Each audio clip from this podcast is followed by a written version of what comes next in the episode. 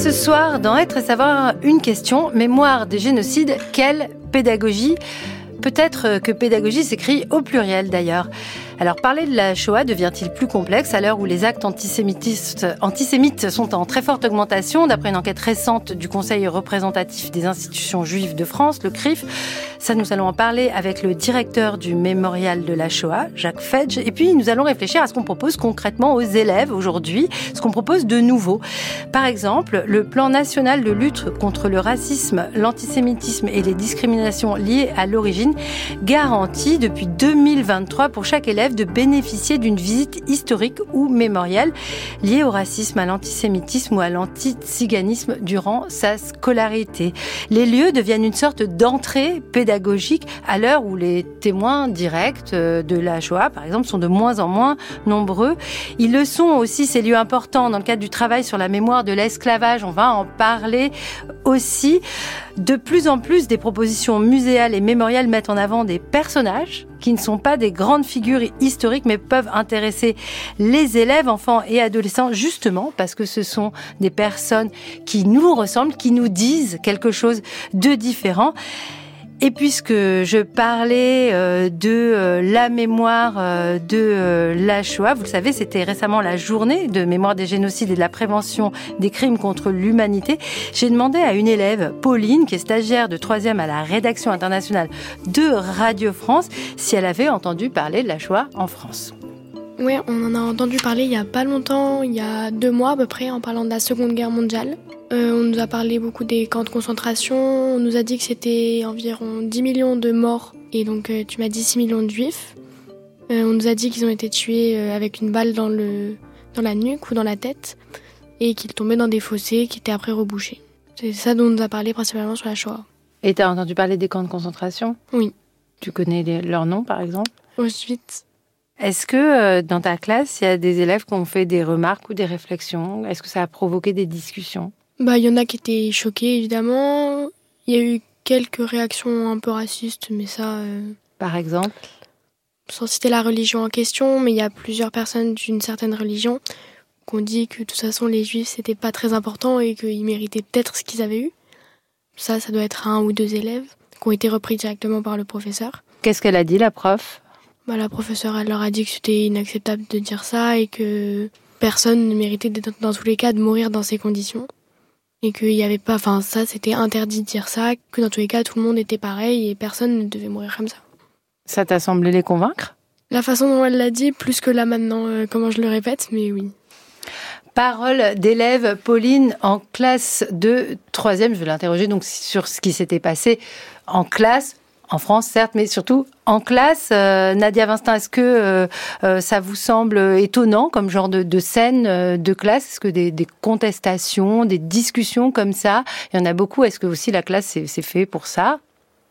Bonsoir. Vous êtes professeur d'histoire au départ et après j'en dirai un peu plus sur vous. Oui, en effet, j'ai une longue période d'enseignement comme professeur d'histoire-géographie et donc une longue expérience. je je ne dirais pas que je suis euh, étonnée. J'ai déjà entendu euh, ce type euh, de, de, propos, de cas rapportés.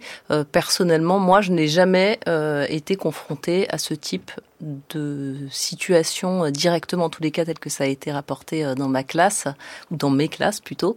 néanmoins, je, je, pense qu'il faut aussi remettre en perspective, ce sont des, des paroles d'élèves, c'est aussi ce qu'elle a retenu voilà, ce qui pose la question peut-être aussi de euh, comment c'est transmis. Justement, on est là pour en parler. Et justement, et de euh, la transmission de l'histoire, de la mémoire aussi, je précise que vous êtes responsable du programme éducation de la Fondation pour la mémoire de l'esclavage. Avec nous également ce soir, Sarah Gensburger. Bonsoir. Bonsoir. Vous êtes directrice de recherche au CNRS et au Centre de sociologie des organisations de Sciences Po, autrice notamment avec Sandrine Lefranc de À quoi servent les politiques de mémoire aux presses de Sciences Po en 2017 et récemment de A2 qui pose les questions mémorielles aux éditions du CNRS. Euh, vous avez travaillé sur la manière aussi euh, dont euh, se déroulent les, visites dans des lieux, ce que disent les élèves et leurs enseignants. Avec nous ce soir, Cécile bonsoir. Vous êtes chef du service patrimoine culturel du Conseil départemental de Seine-Saint-Denis pour un projet tout nouveau, mise en réseau des lieux de mémoire. Alors je le disais dans l'introduction, les lieux, c'est très important aujourd'hui dans euh, euh, le travail qu'on peut euh, effectuer avec des élèves, mais pas seulement. C'est intéressant qu'un département mette euh, ses lieux de mémoire euh, en réseau. Alors évidemment, euh, la Seine-Saint-Denis, c'est pas n'importe quel département, mais il y a des lieux de mémoire partout. Quels sont les lieux de mémoire marquants relatifs à la Seconde Guerre mondiale de la Seine-Saint-Denis? Bah, merci de nous donner la parole et de présenter ce beau projet que porte le département qui a été lancé en fin d'année 2023 et qui a pour but voilà, de créer une synergie entre six sites qui sont sur le territoire de la Seine-Saint-Denis, donc des sites euh, relatifs à la mémoire euh, du génocide des Juifs et, Juifs de France, donc euh, notamment le camp de Drancy, qui est le lieu de mémoire emblématique hein, en Seine-Saint-Denis, qui illustre donc ce, ce lieu de d'enfermement, de, de, persécution, et la gare, les gares du Bourget-Drancy et la gare de Bobigny, qui sont les gares de déportation des Juifs et Juifs de France durant la Seconde Guerre mondiale et qui ont acheminé près de 60 000 euh, personnes vers euh, vers les camps de concentration et les camps de la mort. À côté, nous avons deux euh, autres lieux de mémoire en Seine-Saint-Denis relatifs à l'histoire et la mémoire de la résistance, avec le fort de Romainville sur la commune des Lilas, qui euh, a été le lieu d'enfermement des résistants et des résistantes. On, voilà, il y a eu près de plus de 300 femmes résistantes qui ont été enfermées euh, dans ce dans ce fort euh, et le quai aux bestiaux sur la commune de Pantin qui est le lieu de convoiement en 1944 de trois grands convois de résistants vers les camps de concentration à l'est. Voilà, donc c'est le, département s'inscrit vraiment en, tant que chef d'orchestre aux côtés du mémorial de la Shoah et du musée de la résistance nationale pour euh, voilà mettre en réseau tous ces lieux. Et ces noms de villes, euh, elles sont, sont très euh, parlants hein, pour euh, tous les habitants de la région euh, parisienne. Certaines de ces villes jouxtent Paris. Ce sont des, des lieux de gare, vous l'avez dit, de RER, des lieux par mmh. lesquels on passe. Mmh. en quoi c'est important d'avoir cette localisation, cette incarnation géographique, Sarah Gainsburger alors important, je sais pas, mais en tout cas, en mmh. quoi ça crée un rapport un peu différent de ce qu'on aurait pu euh, imaginer par ailleurs? Ben déjà, ça, ça crée une proximité locale euh, par rapport, par exemple, au camp d'Auschwitz qui est très éloigné. Donc ça, finalement, c'est une expérience, pas seulement un savoir, mais c'est quelque chose qu'on peut presque toucher. On sait que ça a vraiment existé, donc ça crée aussi un effet d'authenticité si on parle d'un lieu qui est dans sa commune ou dans son département, qui par exemple justement a, un nom de métro, un nom de RER, e ben quelque part c'est vrai, on peut le mettre très basiquement sur une carte et ça lui donne un, effet de proximité. Et puis aussi, euh, finalement, ça permet de contourner un peu la question euh, de la valeur, de la valeur morale qu'on attribue à cette histoire, parce que finalement, ça, en neutralisant le message qu'on veut faire passer, euh, du, du, moins on part pas du message qu'on veut faire passer a priori, mais du rapport au lieu, on le laisse finalement un peu plus ouvert. Et bon, de mon expérience et de ce que j'ai pu, euh, ce sur quoi j'ai pu travailler, finalement, en laissant l'interprétation morale plus ouverte, on la rend plus efficace. Que quand on part vraiment d'un message précis qu'on veut et uniforme qu'on veut faire passer, tandis que le lieu, il, il peut avoir plusieurs significations. Bah, par exemple, Drancy, mm. c'est un bon exemple. bon, bien sûr que c'est euh, mm. euh, le camp de transit euh, vers Auschwitz, mais c'était aussi une cité où les gens habitaient avant. Ça a été donc ça, ça où les permet. gens habitent toujours. Oui, oui, oh. voilà, ça permet, mm. mais même avant les événements. Donc oui. ça permet de d'avoir plus une histoire plus longue et donc de de, de raconter des histoires multiples par rapport à, aux périodes qui nous intéressent le plus une approche euh, très riche qui donne euh, de, l'épaisseur au territoire dans, lequel on vit, en tout cas une épaisseur historique, mémorielle, mais ces deux mots, on va tourner autour et puis on, va en venir à, l'analyse hein, des, deux termes qui sont importants aussi euh, à, comprendre dans leur portée peut-être un peu différente pour les élèves et pour nous hein, pour nous tous. Nadia Vinstin, sur euh, l'esclavage, vous travaillez sur la mémoire de l'esclavage. Est-ce que vous pouvez vous appuyer sur euh, des lieux, enfin j'ai une petite idée de la réponse, mais ces lieux, euh, où existe-t-il On connaît évidemment l'histoire des, ports les plus importants du triangle, du commerce triangulaire. Voilà, on peut, penser à Nantes, à Bordeaux. Mais est-ce que on a des, des, lieux comme ça, par exemple dans, dans, une ville comme Paris ou dans des plus petites villes en France, des, lieux qui peuvent évoquer cette histoire Oui, il y en a beaucoup. et tout le sujet, en fait, c'est de savoir les regarder comme tels et les appréhender comme tels, puisqu'en fait, ils sont présents. Par exemple, dans le territoire de Seine-Saint-Denis notamment, il y a à Saint-Denis même, et en face quasiment de la cathédrale, un monument, euh, un monument euh, mémorial euh, qui est, qui est en mémoire des victimes de l'esclavage. D'ailleurs, c'est aussi un lieu qui est le lieu de cérémonie chaque année du 23 mai, donc cérémonie commémorative en hommage aux victimes de l'esclavage, et qui est un lieu intéressant puisqu'en fait c'est un arbre de la liberté en fer forgé dont les feuilles sont des médailles avec les noms euh, et les numéros de matricule euh, euh, d'anciennes personnes mises en esclavage. Donc là, il y a vraiment justement pour raconter des histoires multiples qui s'incarnent dans des personnes, il y a non seulement le moyen de pouvoir appréhender cet endroit comme un lieu mémoriel où on commémore ensemble et où il y a des cérémonies, mais aussi un lieu de travail d'histoire. Euh, des lieux, euh, il y a aussi, euh, ça en parlé, bah, des noms de rues, des noms de métro, etc. Mais après, il y a une démarche pour pouvoir les identifier comme tels et travailler et les travailler ainsi, y compris d'ailleurs les lieux d'établissement. Et puis par ailleurs, il y a aussi des lieux qui peuvent être investis comme des lieux d'histoire et de mémoire de l'esclavage qui sont un point d'appui important pour en parler, qui sont des lieux euh, qui ne sont pas dédiés à cette histoire ou à cette mémoire précisément, mais au travers desquels on peut tisser euh, euh, un chemin qui euh, retrace et permet de parler de cette histoire comme une histoire euh, de France. Je pense euh, au Panthéon, bien sûr. On, on aura peut-être l'occasion de reparler de mhm. cette exposition qui se tient en ce moment, mais aussi à l'Hôtel de la Marine, ou encore, pourquoi pas, dans les musées, créer des parcours mémoriels, comme c'est le cas de ce que nous expérimentons au Louvre, sur cette histoire et mémoire de l'esclavage. Voilà pour, pour Paris. Euh, Sarah Gainsbourg. Je voulais juste rebondir parce que ça me semble très important. Par exemple, l'exemple du Panthéon ou l'hôtel de la Marine. Euh, sur la Shoah, en fait, euh, pour ce qui est de Paris, presque n'importe quel immeuble de Paris peut être utilisé pour montrer qu'en fait les lieux et ces histoires-là, elles sont imbriquées dans l'histoire dite normale de France. Elles font partie complètement de l'histoire de France. Elles sont pas une histoire isolée dans des lieux spécifiques. Elles peuvent se retisser, comme j'utilisais le terme précis, à partir de lieux qui sont pas labellisés comme lieux mm. de mémoire de l'histoire de la Shoah ou lieu de mémoire de l'esclavage. Et ça, je pense que c'est très important aussi de d'appréhender le lieu comme euh, euh, un palimpseste de de plein d'histoires entremêlées et pour aussi faire rentrer ces histoires-là dans l'histoire finalement euh, bah, ordinaire euh, de l'histoire de France. Euh, et ça, je pense que c'est très important. Alors, pour continuer sur, euh, et puisque c'est un peu l'objet de cette émission, euh, l'enseignement et l'éducation, il y a comme une réconciliation de l'histoire et de la géographie, c'est-à-dire on, situe euh, l'histoire géographiquement, même dans des territoires. Je tiens à le dire parce qu'on en a parlé ensemble, Nadia Vincent. Par exemple, ça peut être une usine de sucre dans, dans, une région et pas forcément un musée à Paris. Ça peut être un endroit où on recevait des matières premières euh, des euh, Caraïbes, euh, voilà, au, 18e ou 19e siècle, et, des lieux comme ça auxquels on n'a pas fait attention par, par le passé.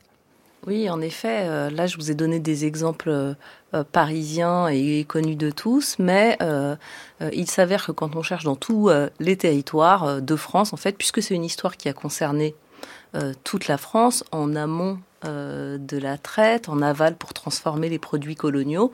Euh, de fait, euh, on en trouve des traces partout. On a par exemple des raffineries de sucre à Orléans, des fabriques de tissus d'indiennes de marchandises de traite à Rouen. En fait, tout le tissu économique est imprégné. Donc ces traces-là, elles sont, elles sont présentes. Il faut pouvoir les regarder. C'est justement aussi notre mission que de les identifier et euh, de les proposer euh, aux enseignants dans le cadre des formations euh, d'enseignants que nous proposons. Chaque fois qu'on se déplace en territoire, en fait, on fait l'inventaire pas exhaustif, mais de ces, de ces ressources locales, parce que l'ancrage local est une, vraiment une porte d'entrée intéressante sur le plan pédagogique.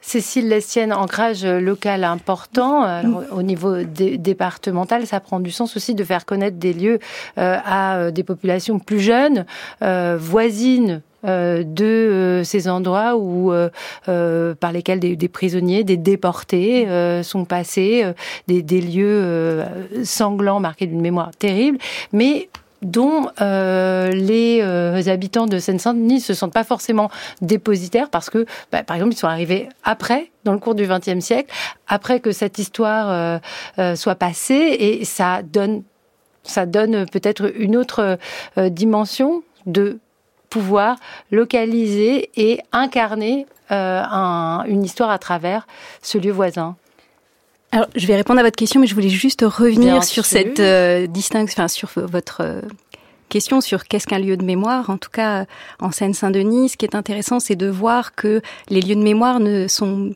il y a les lieux d'histoire et les lieux de mémoire en quelque sorte. Euh, les lieux de mémoire souvent ne sont pas forcément les lieux des faits, euh, mais ont souvent été aussi façonnés euh, a posteriori euh, euh, après la Seconde Guerre mondiale. Je prends l'exemple de la gare de Bobigny. Pendant très longtemps, les commémorations ont eu lieu sur la gare de voyageurs en fait qui est à côté des voies sur le site. Et en fait, le travail des historiens ces 20 dernières années, notamment de Thomas Fontaine, a été de bah, retrouver le lieu exact du départ des déportations qui est en fait sur la halle de marchandises qui est juste à côté. Mais la, la gare de voyageurs reste le lieu de mémoire, il y a les plaques euh, commémoratives qui ont été posées. Donc c'est le lieu de mémoire. À Bobigny, vous avez finalement plusieurs lieux de mémoire sur euh, sur ce lieu euh, sur ce lieu d'histoire. Donc c'était juste une à Drancy pareil. On visualise souvent le le wagon en fait au milieu de la cité de la Muette qui incarne en fait vraiment le le lieu de la déportation. Mais il n'y a jamais eu de, de train ou de wagon à Drancy en fait. C'était vraiment le lieu où on enfermait les gens avant le départ en train et cela se faisait beaucoup plus loin. Ils devaient prendre un car et aller justement au gare du Bourget ou de Bobigny. Il y a sur cette définition du, lieu de, mémoire, on a des acceptions finalement euh, assez différentes et on a une construction du lieu de mémoire euh, euh, par la suite. Je réponds à votre question, je suis désolée, mais c'était voilà, c'était un détour très intéressant. Merci. par rapport justement à ce lieu de transmission, bah, on peut aussi tirer le fil de ce qu'est un lieu de mémoire. Le lieu de mémoire, il est pas forcément que pour, il est là pour en tant que vecteur d'histoire, il est aussi vecteur de, de valeurs, notamment de valeurs de citoyenneté, et c'est tout l'enjeu aussi pour le, le département de Seine-Saint-Denis euh, qui a des publics euh, importants, donc notamment le public des collégiens, euh, pour qui transmettre ces valeurs d'antiracisme, d'anti, de la lutte contre l'antiracisme, l'antisémitisme est, très importante et de mettre en réseau ces lieux pour pouvoir porter des valeurs de citoyenneté liées aussi à des valeurs d'éducation aussi civique au sens plus large est importante. C'est un appui important. Qu'est-ce qui fait que ça marche, Sarah Gainsburger, ou que ça marche pas d'ailleurs, euh, la, visite d'un lieu on, parle de valeurs, c'est difficile euh, de transmettre des valeurs. Pour les Alors c'est en fait euh, même c'est une aporie, je dirais, pour la sociologie d'essayer d'étudier la transmission des valeurs. C'est très compliqué. pour ce qui est des lieux dits de mémoire, on, les quelques études qui existent montrent qu'il y a plusieurs types de transmission. Donc il y a quand même malgré tout une transmission de connaissances. Et ça, euh, globalement, c'est ce qui marche le plus clairement quand même. Aussi parce que ça c'est accompagné, comme euh, il en sera question, je pense, en amont et en aval d'un travail pédagogique important, mm. qui, qui, est quand même la meilleure garantie pour que l'expérience de visite fonctionne. Euh, deuxièmement, ça marche aussi euh, en tant que révélateur, en fait, parce qu'un certain nombre des valeurs dont il vient d'être question, elles existent quand même chez les jeunes. Enfin, je veux dire, euh, les études d'ailleurs euh, sur les opinions montrent que c'est quand même les jeunes qui sont les moins racistes et les moins antisémites et les moins euh, enclins à, adhérer à des valeurs de haine. Bien sûr, toutes choses égales par ailleurs. Et donc finalement, ces visites-là, elles permettent aussi de s'apercevoir qu'on les partage elle je dirais pas qu'elle les transmette forcément ou qu'elle les crée, mais elle joue un peu comme un vecteur d'actualisation. Bah tiens, finalement, on va les expliciter, on va adhérer à ce moment-là ou pas, parce que ça peut être aussi un moment où on va les contester. Mais finalement, elle, c'est un passage euh, entre euh, des, des, des adhésions euh, intimes ou discrètes ou personnelles et qui peuvent être un moment collectif. Après, voilà, donc ces deux éléments, oui. Je pense que quand même c'est important justement d'avoir cette aussi une approche de réflexivité justement pour dissocier le lieu de mémoire et le lieu d'histoire. Et ça, euh, par exemple, un projet pédagogique comme Parler vivant qui s'intéresse au lieu et qui fait un travail euh, aux abords des établissements à partir d'archives pour retracer des parcours de victimes de la Shoah, mais en réfléchissant vraiment au rôle de l'archive et à comment exhumer ces parcours-là, finalement, c'est le process, c'est aussi le cheminement qui vaut dans cette expérience.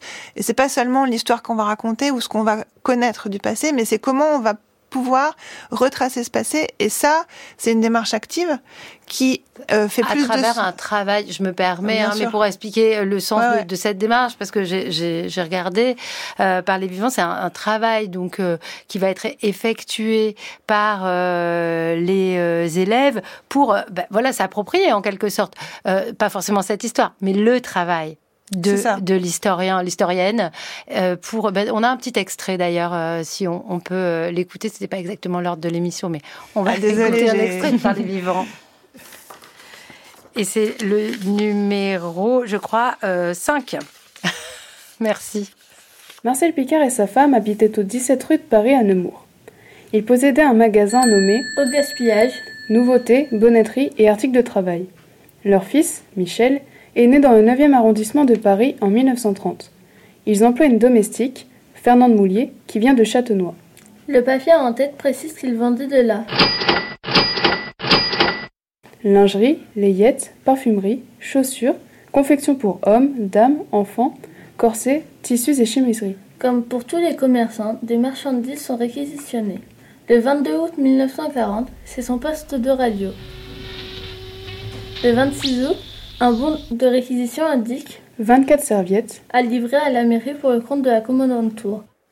Voilà, le projet s'appelle Parler vivant et l'idée c'est que les élèves soient euh, confrontés à euh, une entrée historique par les trajectoires d'individus, de, de, vraies euh, personnes, leurs interactions entre eux. Et vous savez désormais, chers auditeurs et auditrices, qu'on numérote les sons dans cette émission pour que ce soit plus euh, plus clair. En fait, c'est de la pédagogie euh, de, de, projet qui est souvent euh, racontée et qui semble fonctionner. Cette émission s'attache à parler de pédagogie. Je me tourne vers vous, Nadia Vincent. ce qui fonctionne, c'est de mettre les élèves en action on fait des concours, par exemple. Alors, il y a le, concours euh, de la mémoire de, la résistance. Il y en a d'autres. Euh, euh, il y en a pour l'esclavage. Pourquoi c'est important de faire des concours Et, est-ce qu'on cherche à avoir des médailles? Qu'est-ce qu'on cherche à travers ces concours? Les élèves vous diront à gagner le prix, mais en fait, ça ne se résume pas à ça. C'est une stratégie? Euh, C'est une stratégie qui évidemment permet de mettre en œuvre justement la pédagogie de projet dont on parle tout le temps et qui, pour rebondir sur le mot que Sarah a utilisé, le mot de cheminement, permet vraiment aux élèves d'entrer euh, en action euh, concrètement sur un travail filé tout au long de l'année en fait. Et à partir de lieux, euh, c'est euh, très souvent une, approche qui est privilégiée. Alors pour la mémoire de l'esclavage, il existe un concours qui s'intitule La flamme de l'égalité, mmh. Qui a été mis en place depuis 2016, donc c'est un concours jeune. Et euh, les enseignants, en fait, qui se... Et c'est là que c'est intéressant pour notre sujet sur la mémoire, justement.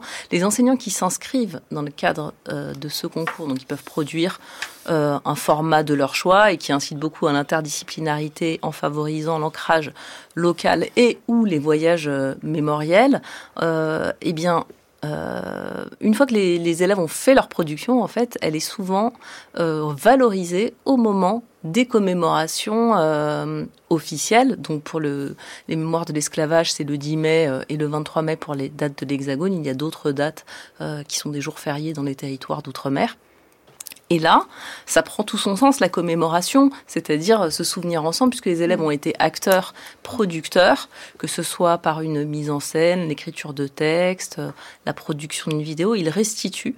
Et euh, les euh, lauréats heureux nationaux du concours de la flamme de l'égalité restituent euh, leur production ou partiellement le 10 mai, jour de commémoration nationale de la mémoire de l'esclavage en présence des plus hautes autorités de l'État. Et c'est ce qui permet à ces hautes autorités de l'État de voir ce que font un peu euh, des élèves en classe, d'entendre leur voix, de les rencontrer parfois. C'est pour ça qu'il y a un prix Samuel Paty, par exemple. C'est pour ça que euh, des élèves vont être le 2 février à la Sorbonne pour euh, la commémoration de la libération des, camps de concentration à l'occasion de cette journée de commémoration de la mémoire des génocides, tout ça est un peu long à lire, à dire. J'essaye d'utiliser euh, les bons termes. Un petit mot de cuisine, éducation nationale, Nadia Vincent. Est-ce qu'on a le temps de faire tout ça alors que euh, le collège est réformé, le lycée euh, l'a été Il y a des problèmes d'emploi du temps, en tout cas des questions avec beaucoup de, changements. On l'avait vu aussi pour le lycée, avec une année de première aujourd'hui où le contrôle continu pèse plus, évidemment l'année terminale, etc. Oui, il est vrai que le facteur temps est un facteur fondamental pour les enseignants, que ce soit aussi bien pour eux avoir le temps nécessaire de s'approprier euh, le socle scientifique qui va leur permettre une mise en œuvre de projet que de trouver aussi euh, le temps de le faire dans le cadre de leur établissement en prenant sur leur cours alors qu'ils ont des injonctions, surtout en histoire-géographie, à bien terminer leur programme euh, en temps et en heure. C'est effectivement pas forcément simple, mais ce qui est intéressant, c'est que la pédagogie de projet, elle peut être filée à l'intérieur des contenus d'enseignement qui sont dans les programmes. Donc par exemple, on peut vraiment s'appuyer euh, bah, pendant le programme de la Révolution française, par exemple, qui est au programme en quatrième euh, et euh, en seconde, eh bien, on peut là injecter de, de l'histoire de l'esclavage, de la première abolition, du rétablissement de l'esclavage sous l'Empire, en 1848 la deuxième abolition, c'est-à-dire se servir d'appui des programmes officiels en littérature également. voilà, on a, on a moyen en fait de pouvoir investir ces, ces, projets mémoriels dans le cadre des cours et pas seulement des cours d'histoire-géographie, puisque l'intérêt d'une telle pédagogie, c'est aussi de décloisonner et euh, de pouvoir euh, favoriser l'interdisciplinarité. Sarah Gainsburger. Mais on peut aussi quand même souligner que la réforme actuelle de la formation dans l'éducation nationale risque pour certains de ces projets les rendre plus difficiles. Par exemple, moi, pour les, par les vivants que j'accompagne depuis des années, il est d'usage de passer un an pour que les enseignants se forment eux-mêmes et préparent, en fait, dans un premier travail dans les archives, l'année suivante où ils vont travailler effectivement avec les élèves. Jusqu'à présent, euh, bah, on faisait plusieurs journées de formation. J'en participais euh, à une pour apprendre aussi à travailler localement sur des archives.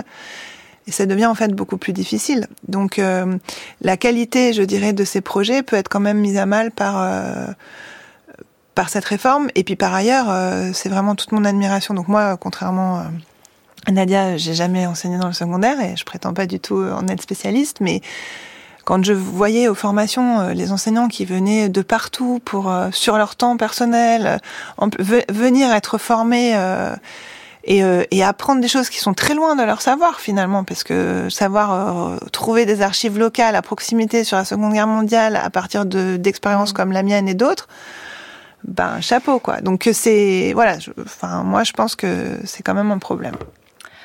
On a fait une émission sur la formation des enseignants. On va peut-être mettre le lien euh, sur la page de l'émission. Ça paraîtra surprenant comme ça euh, pour ceux qui regarderont la page, mais effectivement, il y a toujours un rapport sur beaucoup de sujets en fait avec la formation des enseignants. Et d'ailleurs, on va continuer à en parler.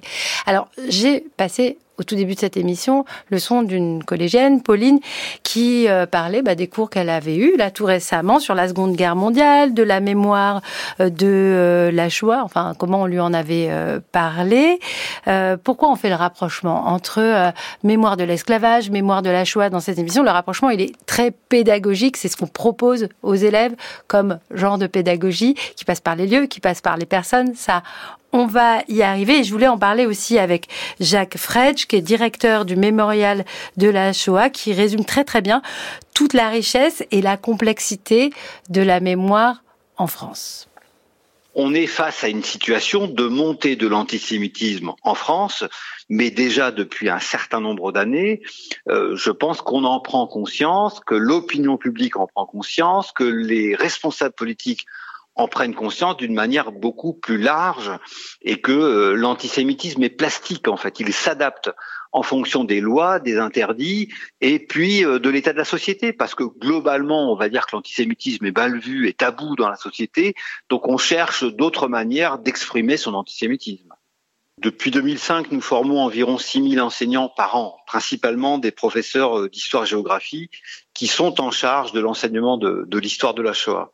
Et c'est vrai que dans notre pays, on a la chance d'avoir l'enseignement de l'histoire de, la Shoah obligatoire, au moins en troisième et en seconde, et puis on va dire une sensibilisation euh, à l'histoire de la persécution des Juifs au niveau de la dernière année euh, euh, du primaire, mais même si on sait qu'elle n'est pas tout à fait suivie, il faut bien comprendre qu'un enseignant qui est bien formé, qui est sûr de lui, c'est un enseignant qui abordera d'une manière éclairée les sujets à l'intérieur de la classe et qui se sentira légitime pour répondre aux questions qui peuvent se poser. Parce que finalement, globalement en France, l'enseignement de l'histoire de la Shoah se fait et il se fait bien. Dans certains cas, c'est très compliqué d'enseigner l'histoire de la Shoah. Et là, il faut faire preuve d'une stratégie pédagogique, à mon sens. C'est-à-dire qu'il y a des élèves qui se posent des questions et, qui ne se rendent même pas compte que dans les questions, la question est déjà euh, empreinte à un préjugé ou à un stéréotype. Mais il faut que dans la classe, les élèves puissent aussi dire ce qu'ils ont à dire à partir du moment où c'est pas agressif ou que c'est pas idéologique, parce que sinon on ne pourra pas déconstruire, si vous voulez, les, préjugés euh, et les stéréotypes qui se posent. Parce que, vous savez, je pense que dans notre pays, la Seconde Guerre mondiale est un sujet qui est pris au sérieux par l'ensemble de la société. Mais finalement, quand on parle de l'histoire de la Shoah, finalement, c'est un moment où les élèves posent des questions sur les juifs. C'est quoi un juif? Qu'est-ce que c'est un juif? Est-ce qu'on peut être juif? Euh, Est-ce que juif c'est une nationalité? Est-ce que c'est uniquement une confession? En fait, si vous voulez, c'est le moment où les élèves vont poser toutes les questions possibles et imaginables sur euh, une notion, des mots euh, qui sont euh, parfois dans la confusion. Il faut aussi faire des allers-retours entre le passé et le présent et pas simplement se contenter de regarder l'histoire comme un objet du passé. Ça, c'est la première des choses. La deuxième des choses, c'est que parmi les contestations, si vous voulez, c'est l'idée selon laquelle parler de l'histoire de la Shoah empêcherait de parler d'autres sujets. C'est la, question de la concurrence des mémoires, qui est une véritable création euh, politique, qui laisserait penser que la mémoire de la Shoah prend tout. Alors qu'aujourd'hui, bien au contraire, on a dans les programmes scolaires la question du génocide des Arméniens et maintenant la question du génocide des Tutsis au Rwanda. Alors c'est vrai que nous, euh, ce qu'on dit aux enseignants, c'est que sans renoncer à rien, quand on sait qu'on a affaire à des situations compliquées et difficiles, eh bien, en fait, faire preuve de pédagogie en parlant d'abord des autres génocides et puis après parler de l'histoire de la Shoah. Pour bien montrer qu'il y a, bien sûr, des mécanismes qui sont communs. Il y a des différences, mais il y a des mécanismes communs. C'est une façon de tuer dans l'œuf cette accusation, cette prétendue accusation selon laquelle l'histoire de la Shoah prendrait toute la place et ne laisserait la place à aucun autre fait historique. Donc euh, oui, faire preuve de stratégie, ne pas rentrer comme un éléphant dans un magasin de porcelaine, quand on sait au préalable qu'il y a des difficultés et qu'il y a d'autres histoires et d'autres mémoires qui pourraient susciter d'emblée euh, des réflexions, mais comme les trois sont au programme, L'essentiel, vous savez, c'est d'y arriver et de ne renoncer à rien. Je ne suis pas en train de dire qu'il faut renoncer à enseigner l'histoire de la Shoah. Je le dis pour être bien compris. Je dis simplement, sans renoncer à rien, il faut faire preuve de stratégie. Sur ces sujets, l'enseignement d'histoire de la Shoah, l'enseignement d'histoire des génocides, il faut absolument partir des mots, donner de la raison là parfois où il y a de la passion ou de l'ignorance. Alors juste un mot sur le travail en, réseau, puisqu'il y a une fondation euh, pour la mémoire de l'esclavage qui s'est un peu formée aussi auprès du mémorial euh, de la Shoah. Est-ce qu'on peut euh, avoir un, partage, même si on ne parle pas d'événements équivalents Comment ça marche pour vous, ça? mais écoutez, mais c'est fondamental. Enfin, je veux dire que nous, on leur donne également la parole dans, dans un certain nombre de nos formations. Il me semble fondamental de pouvoir aborder ces sujets à l'école pour ne pas donner l'impression justement qu'une mémoire viendrait en cacher une autre, qui viendrait aurait le droit de citer et pas une autre. Donc euh, pour moi, c'est fondamental qu'on puisse parler de la mémoire de l'esclavage, tout en d'ailleurs en montrant les, les mots qu'il faut utiliser quand on parle de tel événement ou tel événement. Faisons vivre toutes ces mémoires. Voilà, c'est ça qui est important et tous ces événements historiques. France Culture. Être et savoir. Louise Touret. Voilà, Jacques Fredge, directeur du mémorial de la Shoah. Nadia Vincent, je reviens vers vous, responsable du programme éducation de la Fondation pour la mémoire de l'esclavage. Alors, est-ce que finalement ces travaux se complètent? Est-ce que parler euh, euh, d'une mémoire, c'est aussi se préparer à parler d'une autre mémoire? Euh, Les histoires, ne sont pas du tout les mêmes, mais quelque part, il y a euh, euh, des questions problématiques qui peuvent euh, dialoguer, problématiques pour les élèves, hein, on n'espère pas pour les enseignants. Et puis je voulais revenir sur cette histoire de questions, parce que finalement, est-ce que le cours d'histoire, c'est, on en a un peu parlé tout au début de l'émission, c'est aussi un moment où on peut poser des questions, par exemple sur l'esclavage, qui peut être quelque chose de très abstrait pour certains élèves. on peut vivre dans une ville très multiculturelle de Seine-Saint-Denis, on peut vivre dans un endroit en France euh, où euh, ça allait beaucoup moins, où les choses paraissent plus éloignées aussi. Oui, alors euh, il y a bon, il y a plusieurs choses dans tout ce que vous venez d'évoquer. pour parler d'abord de la concurrence des mémoires évoquée par par Jade Fredge, ou la concurrence des victimes.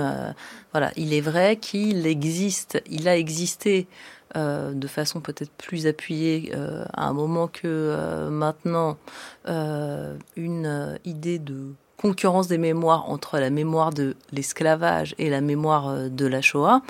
il y a pourtant une façon, je dirais, simple, non, c'est pas si simple que ça, mais enfin, en tous les cas, assez évidente de la dépasser, c'est euh, la notion de dignité humaine, en fait. Quand on parle euh, euh, de juifs, quand on parle de personnes mises en esclavage, qui n'ont pas toujours été noires, mais qui ont été assigné comme noir avec la période de l'esclavage colonial, puisqu'il y avait quand même de l'esclavage avant et c'était voilà. C'est une longue histoire de cette, cette, équivalence, elle s'est créée aussi à ce moment-là pendant euh, la période de l'esclavage colonial. C'est ce qu'on a ici, c'est des sortes de, de personnes. Et d'ailleurs, euh, la Société des Amis des Noirs, par exemple, en 1788, euh, ne s'y est pas trompée en France, puisque des, des personnalités comme Condorcet ou comme l'abbé Grégoire se sont battu euh, pour les droits euh, à la dignité humaine, euh, à la reconnaissance des juifs et des noirs. Et il y avait cette dimension universelle. Et aujourd'hui, on peut s'appuyer aussi sur des figures comme celle-ci pour parler de, de cette histoire sans les opposer, mais plutôt en, les, en les rapprochant dans des mêmes combats. Bon, ça, c'est une chose. Après, il parle aussi, Jacques Fredge, des mots de l'importance des mots. Il est vrai que là, il y a une demande euh, pressante des enseignants pendant les formations euh, sur les mots, quels mots on peut utiliser, comment on appelle telle ou telle population. il y a évidemment le N-word.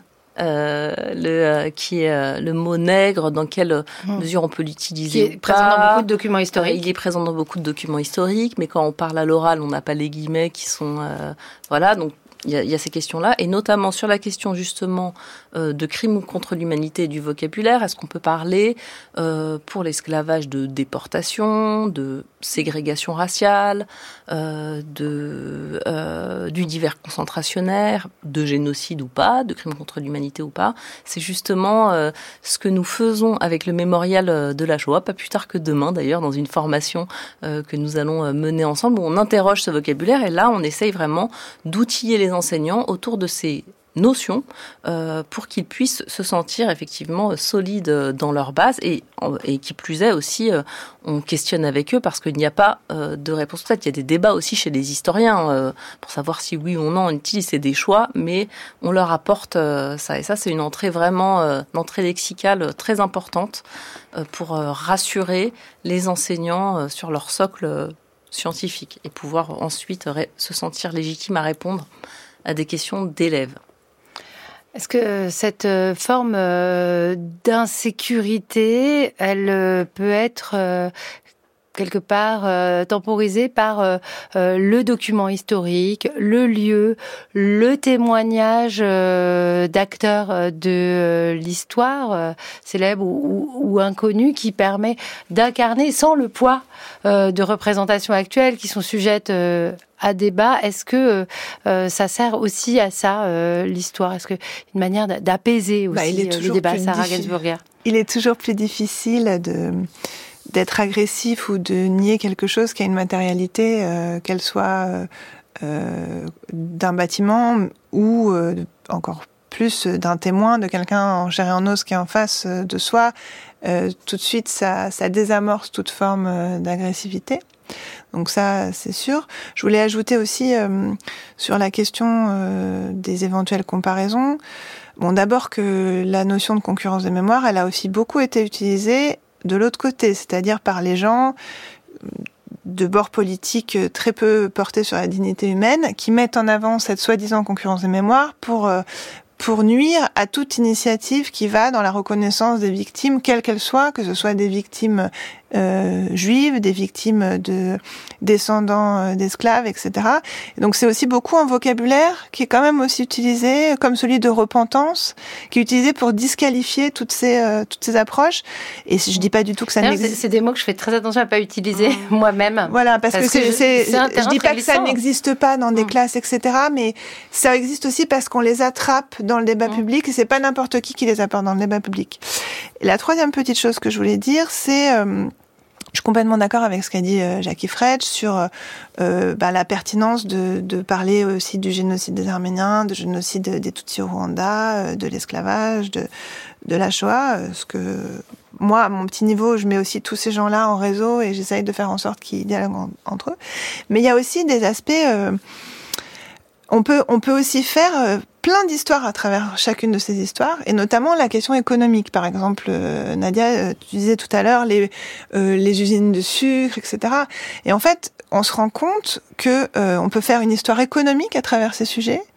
On peut faire donc des histoires de système. C'est pas seulement des individus qui, en face à face, ont pas respecté la dignité mmh. humaine dans des rapports moraux, mais c'est aussi tout un système économique et ça marche pour toutes ces histoires-là. Je veux dire, maintenant on sait quand même, on a beaucoup de travaux. Moi, j'ai beaucoup travaillé sur la ville de Paris.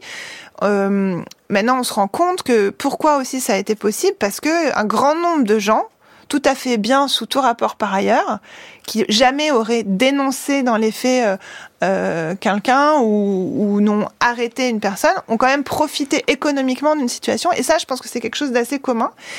À, finalement, à toutes ces opérations massives de non-respect de la dignité humaine et qui euh, peuvent aussi avoir un lien avec euh, avec une compréhension des systèmes politiques, euh, y compris contemporains. Pareil, par exemple, on peut faire, on peut traiter d'une question d'histoire d'immigration à travers l'histoire de la Shoah.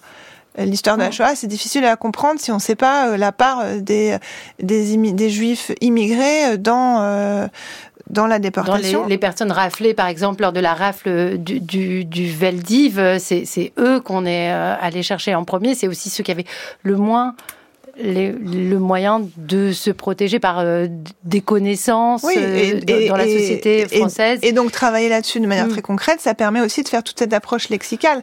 Comment on mm. a catégorisé les gens, comment l'État et ça c'est des choses qui sont dans les cycles de compétences, dans les groupes de compétences transversales de du, du collège ou du lycée, au-delà de la question euh, chronologique de cet événement en particulier, qu'on peut aussi travailler à travers ces objets.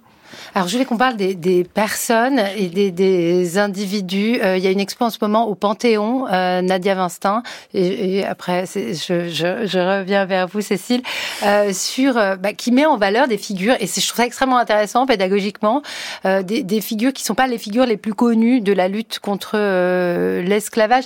Alors, la mémoire de la déportation, il y, a, il y, a, un grand travail romanesque. Moi, je suis une enfant des années 80, de fiction aussi, qui a été fait autour de, de de récits. Alors il y a des, récits vrais, puis il y a des, histoires inventées. Un sac de billes, euh, par exemple, d'enfants, voilà, de, gens un peu lambda euh, dans euh, le courant de cette guerre. Et là, dans cette expo au Panthéon, on parle de l'esclavage. Et donc, j'en viens à vous, Nadia Vinstin, est-ce que vous pouvez nous raconter quelles figures sont mises en avant, par exemple, à travers cette exposition qui est, proposée bah, à tous, et à des scolaires aussi Oui, euh, cette exposition donc euh, que la Fondation pour la mémoire de l'esclavage euh, propose en partenariat avec le Centre des monuments nationaux et donc le Panthéon. D'abord, je précise tout de suite qu'elle se termine le 11 février, donc il faut courir. elle s'intitule Oser la liberté, figure de combattants contre l'esclavage. Et en fait, ces figures-là, elles sont aussi bien des figures connues, parce qu'effectivement, on retrouvera Victor Schellcher, qui est une figure en plus importante inhumé au Panthéon. Donc euh, des figures connues, pour, pour Toussaint l'ouverture, mais aussi euh, des pour la libération des esclaves. Oui des, pardon, des personnalités aussi euh, euh, moins connues, peu connues, des hommes, des femmes, par exemple, des femmes révolutionnaires euh, qui se sont battues pour l'indépendance d'Haïti en 1804. Je pense notamment à Sanité Belair, qui a son un billet à son effigie à Haïti, par exemple, et qui est une, personnalité là-bas très très reconnue, mais aussi au-delà de connu pas connu, il y a tous les invisibles, c'est-à-dire euh, les euh, acteurs, euh, personnes mises en esclavage qui se sont battues au quotidien. Et elles ont aussi leur reconnaissance au Panthéon. On parle d'elles aussi dans cette exposition. Donc, il y a plusieurs niveaux et également, on fait très attention à parler des figures en outre-mer qui se sont battues donc sur les territoires colonisés, mais également euh, en métropole. Et en fait, ce qui est intéressant, c'est qu'il y a des relations, euh, des circulations euh, d'idées, d'échanges, de, lettres aussi entre les deux, les, deux domaines métropolitains et coloniaux. Et ça marche bien. Ça intéresse bien les, les, visiteurs, visiteuses, les élèves. Et euh, on n'a pas d'études spécifiques sur le public, mais ce qu'on constate, c'est que l'expo est très fréquentée. Euh, on se promène un petit peu dedans quand même pour euh, regarder les réactions euh, du public. Il y a des dispositifs audiovisuels très bien faits pour, pour incarner justement ces personnes moins ou peu connus euh, qui sont présentés et euh, c'est ça a toute sa place en fait euh, au Panthéon. C'est ça qui est, qui est vraiment intéressant. C'est une manière très contemporaine de faire de, de l'histoire aussi. Alors je vais faire intervenir tout le monde dans l'ordre euh, de demande de la parole. Cécile Lestienne. Oui, je voulais juste revenir sur. vous avez prononcé le mot récit et que justement la mémoire c'est aussi un récit et on a beaucoup parlé de cette mémoire qui se transmet à travers les projets pédagogiques, mais peut-être pouvons-nous voir aussi ces projets pédagogiques comme étant eux-mêmes de la construction de mémoire, c'est-à-dire que euh, à travers ce que les, les élèves avec leurs enseignants vont produire, ils vont produire un récit mémoriel qui sera peut-être différent de celui d'un historien ou euh, de quelqu'un, d'un témoin, mais ce sera aussi un récit et ça, reste, ça laisse trace en quelque sorte de cette mémoire, ça apporte quelque chose, ça enrichit en fait une perception. Euh, je prends pour exemple en Seine-Saint-Denis, une enseignante dans un, collège à Clichy-sous-Bois a travaillé autour d'une exposition euh, que le département a coproduit avec le, musée de la résistance nationale autour des, figures de femmes résistantes. Donc c'est une exposition qui tournait dans les collèges. Le fameux convoi des 31 000. Et cette enseignante a travaillé avec sa classe de troisième euh, pour que ces élèves de troisième appréhendent l'exposition et en fassent la visite guidée à des enfants du primaire.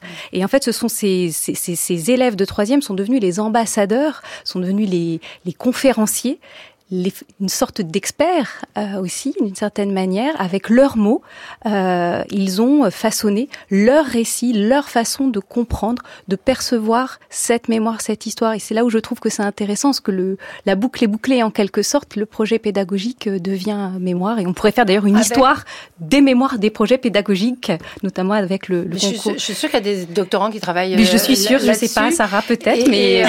je pense que si on prenait le concours national de la résistance et de la déportation, on pourrait voir une évolution des discours des, des élèves depuis euh, les années 50. construction de, de, la mémoire. Parce Exactement. Que, en fait, l'école, euh, c'est aussi euh, ce dont on va se souvenir. Enfin, on va pas juste à l'école pour euh, parce qu'on est obligé, mais on va se souvenir d'un certain nombre de choses. Et c'est aussi le sens de, de la pédagogie de projet. Je continue à prendre les demandes de parole dans l'ordre. Sarah ah bah ça, c'est pas ça que je voulais dire au départ, mais je vais rebondir sur ce point parce que justement, bon, par rapport à la mesure de la DILCRA qui a été citée en introduction. La, la DILCRA, c'est euh, la délégation interministérielle à la lutte contre le racisme, l'antisémitisme et l'antiziganisme. Oui, et donc qui, incite à une visite obligatoire d'un lieu de mémoire ou d'histoire. Donc euh, il se trouve que justement, il n'y a pas beaucoup d'enquêtes sur toutes ces questions. Comme je l'ai dit, et comme on vient de m'en faire un, petit clin d'œil à nouveau.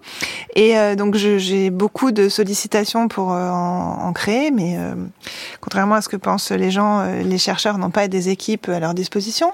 Et mais bon, dans les protocoles auxquels je réfléchis, justement, une des choses qui me semblerait intéressante, c'est de demander aux, aux élèves de euh, raconter leur visite en imaginant qu'ils sont dans 20 ans avec leur propre enfant ou avec mm. leur neveu ou avec un, mm. un, jeune de leur âge et leur raconter. Et le récit, c'est aussi une manière, je pense, plus intéressante d'évaluer, avec je mets des guillemets à ce mot, c'est-à-dire de, de, de, aussi de, de, récolter quelque chose de cette, expérience pour essayer de la comprendre plus finement. Mais au départ, c'est pas ça que je voulais dire. Je voulais juste rebondir sur euh, un projet comme euh, l'exposition du Panthéon. Et Nadia et Modeste, elle, a, ils ont aussi euh, mis en valeur toutes les figures euh, classiques du Panthéon et comment ils ont pu se positionner par rapport à l'esclavage à travers le temps. Et ça, je pense que c'est très important aussi, parce que sur ces sujets, du point de vue politique, on entend souvent la remarque, oui, mais on juge le passé avec les lumières de les, les, lunettes d'aujourd'hui, euh, c'est complètement mm. anachronique. Mais en fait, on se rend compte, par exemple, à travers, quand on s'intéresse, quand on lit le Panthéon à travers la thématique de l'esclavage et de la lutte pour la fin de l'esclavage, qu'en fait, il n'y a pas des, il n'y a pas des lunettes d'aujourd'hui. À travers toutes les époques, il y a des gens qui ont trouvé ça anormal et indigne de réduire une autre partie de l'humanité en esclavage. C'est pas quelque chose qu'on a inventé dans la période Donc, Il y a une histoire qui est invisibilisée, comme on dit que certaines euh, figures féminines euh, et artistes ont, ont pu l'être. Finalement, il y a une histoire, des propos qu'on a oubliés pour euh, ben, mettre en, en, avant un autre récit ou un autre récit c'est substitué parce qu'il est plus simple. Bah aussi parce que ces voix-là n'étaient pas majoritaires. Sinon, mmh. si elles l'avaient été, ben on aurait aboli l'esclavage bien plus tôt. Mais ça, je pense que c'est quelque chose de très précieux et ça, ça m'amène à un dernier petit point qui fait écho à, au propos de Jackie Fredge et euh, à ce qu'on disait. Donc, il disait, oui, finalement, c'est que à travers l'histoire de la Shoah que certaines personnes, certains élèves se demandent qu'est-ce qu'un juif. Et ça, c'est aussi un, quelque part, c'est aussi quelque chose sur lequel on doit réfléchir. Finalement, on en est à un point où, où la question de, de, la place des Juifs dans la société française est quand même principalement abordée à travers l'histoire de la Shoah. Il y a un petit peu l'affaire Dreyfus, mais un des enjeux, je pense, aujourd'hui, c'est aussi de, de, de l'appréhender dans d'autres périodes, pas que quand il y a un problème, et de la mettre en évidence, cette présence à, à, dans d'autres configurations, qui sont pas que des configurations, euh, disons, négatives ou de tension. Et ça, c'est aussi, je pense, un des enjeux, par exemple, euh, sur lequel travaille euh, Marianne Matarbonucci et son équipe, qui a aussi un, un DU sur la lutte contre le racisme. C'est très bien fait au musée de l'histoire du l'histoire juive de, de Berlin mais euh, c'est à Berlin. Donc, euh, ça, ça, nous concerne un peu moins, mais euh, voilà, il y a une histoire évidemment très longue de la présence juive en Europe et en France. Nadia Vinstin, comme vous vouliez intervenir tout à l'heure, alors du coup, dites-moi sur alors, point et on vous suit? euh, C'était pour revenir sur le dispositif euh, euh d'élèves euh, médiateurs qui a été évoqué, qui est vraiment intéressant, puisque ça nous permet de rebondir sur ce que disait Sarah au début. Et votre question, en fait, mmh. c'est qu'est-ce qui va faire que ça marche finalement euh, cette pédagogie active. Ben là, on a vraiment, avec le dispositif élève médiateur, la possibilité que les élèves s'approprient, parce que tout simplement déjà, ils réfléchissent à des choix. Comment je vais présenter euh, cette histoire euh, Pourquoi là, sur cette exposition itinérante, il y a eu le choix de présenter telle figure, de la présenter comme ci ou comme ça, avec texte, infographie, et de faire leur propre choix. Donc là, il y a vraiment une construction d'un récit qui est le leur et qui prend du coup tout son sens, qui n'est pas euh, mm. euh, descendant. Et c'est aussi quelque chose qui se développe de plus en plus euh, comme principe de visite, même dans les visites scolaires. Beaucoup d'enseignants s'investissent de la sorte pour préparer en amont de la visite et euh, la reprendre en aval pour, par exemple, en faire une restitution à des camarades. Pour, s'assurer que ce soit pas une simple visite, sortie, une simple sortie. Euh, on sait que c'est étudié et aussi ça les sorties même culturelles euh, pour qu'il y ait une forme de travail effectué par l'élève. En effet, et, justement cette annonce euh, de la, du, plan d'Ilcra euh, euh, début 2023 qui érige en mesure peut-être un peu sèche comme ça chaque élève pendant sa scolarité, comme si y avait une sorte de pouvoir magique de, de, de lutter contre l'antisémitisme et le racisme parce qu'on visite un lieu. En fait, il faut rappeler, même si c'est effacé maintenant parce qu'on a une liste de mesures, que Pape Ndiaye, qui était alors ministre de l'Éducation nationale et qui avait présenté cette mesure à l'oral devant euh, un public élargi, avait bien justement pris le temps de dire ça s'inscrit dans une pédagogie de projet, il faut un travail avant et un travail après, et tout ça donne son sens au lieu de mémoire.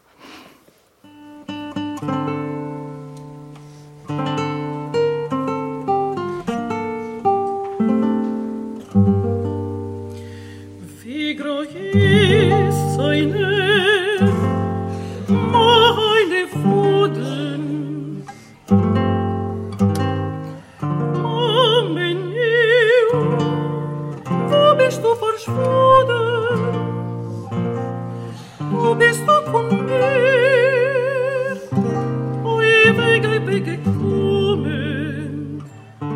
nicht einmal bekannt vor bist du nicht zu gefühlen, motzischer Bekäude schläft der Nacht, zu überrebe eure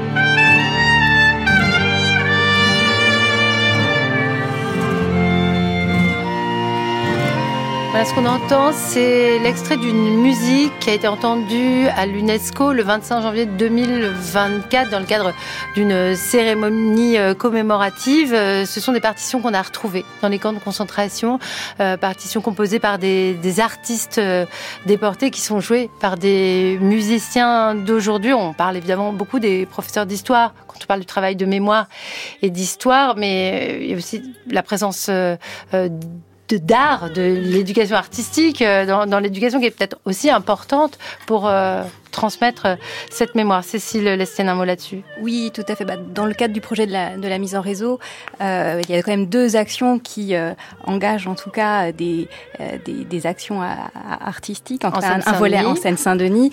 c'est tout d'abord voilà une commande que le département va faire d'œuvres d'art à proximité de ces lieux de mémoire. Donc sur les cinq lieux historiques que je vous ai cités en, en début d'émission, voilà l'année 2024 verra l'implantation d'œuvres notamment lumineuses à proximité et puis le volet artistique, il s'inscrit complètement dans le volet euh, d'éducation artistique et culturelle que le département souhaite euh, porter et qu'il porte déjà dans de nombreuses résidences d'artistes ou d'écrivains sur ce volet euh, mémoriel.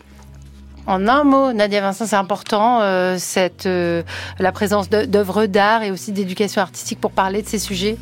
J'imagine que oui. Oui, oui, oui. C'est en effet un, une, façon euh, je dirais, un pas de côté pour arriver à aborder ces questions sans être dans justement euh, euh la transmission moralisante des valeurs, parce que là, en, en regardant des tableaux, par exemple, c'était le cas de l'exposition du modèle noir au musée d'Orsay on peut parler de ces sujets-là. Si on regarde dans un tableau d'un bourgeois qui s'est fait faire le portrait avec son domestique noir en arrière-plan, on s'intéresse maintenant à cet arrière-plan et à cette domestique qui était avant tout un homme, une femme, avec sa propre vie, son nom mais je crois qu'on va faire toute une émission sur euh, ce sujet. Merci beaucoup à toutes euh, les trois. Merci à l'équipe de l'émission Avril euh, Ventura d'Alia, à la technique Pérélogra, à la réalisation.